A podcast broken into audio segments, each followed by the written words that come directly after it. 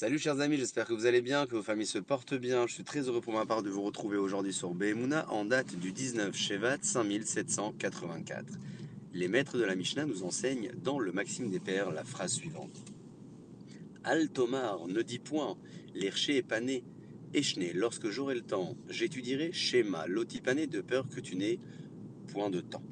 Nous avons tendance quelquefois à repousser nos propres responsabilités en espérant avoir plus de temps ou peut-être plus d'énergie pour les réaliser le lendemain. Dès la création de l'homme, Hachem a placé en lui le Yetzeratov et le Yetzerara, le penchant qui est bon et celui qui est mauvais. Lorsque nous agissons pour réaliser le bien, nous agissons avec notre Yetzeratov, notre bon penchant. Lorsque nous agissons en revanche en réalisant des actions mauvaises ou des actions interdites, c'est plutôt notre mauvais penchant qui a pris le dessus.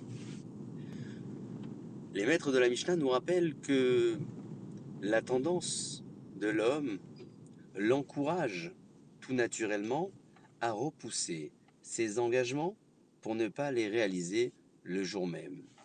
C'est-à-dire que même conscient de ses obligations, même conscient du bénéfice que pourra lui apporter une action qui se trouve au cœur de ses responsabilités, l'homme s'encouragera à les réaliser à un autre moment en pensant ainsi tenir compte de ses engagements, tenir compte de ses responsabilités sans les écarter complètement, mais en les repoussant simplement. Nous savons hélas que lorsque nous repoussons nos engagements, nous finissons quelquefois par ne pas les respecter. Il est donc bon de rappeler que cet enseignement qui se trouve au cœur des maximes des pères concerne la pratique de la Torah et son étude, l'observation de la loi et des mitzvot, mais il concerne certainement aussi nos engagements quotidiens, qu'ils soient d'ordre spirituel ou professionnel. Dans la mesure où un homme s'habitue à ne pas vivre sous cette idéologie constante qui l'encourage à repousser constamment ses obligations du jour, il pourra aussi respecter cette bonne habitude de les pratiquer le jour même lorsqu'il s'agira d'une mitzvah ou lorsqu'il s'agira d'un engagement religieux.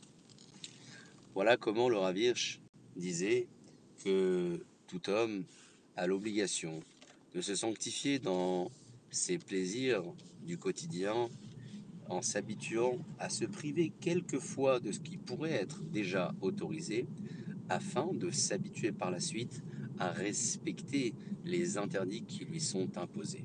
Sur ce, chers amis, je vous souhaite de passer une excellente journée pour vous et pour vos familles et je vous dis à très bientôt.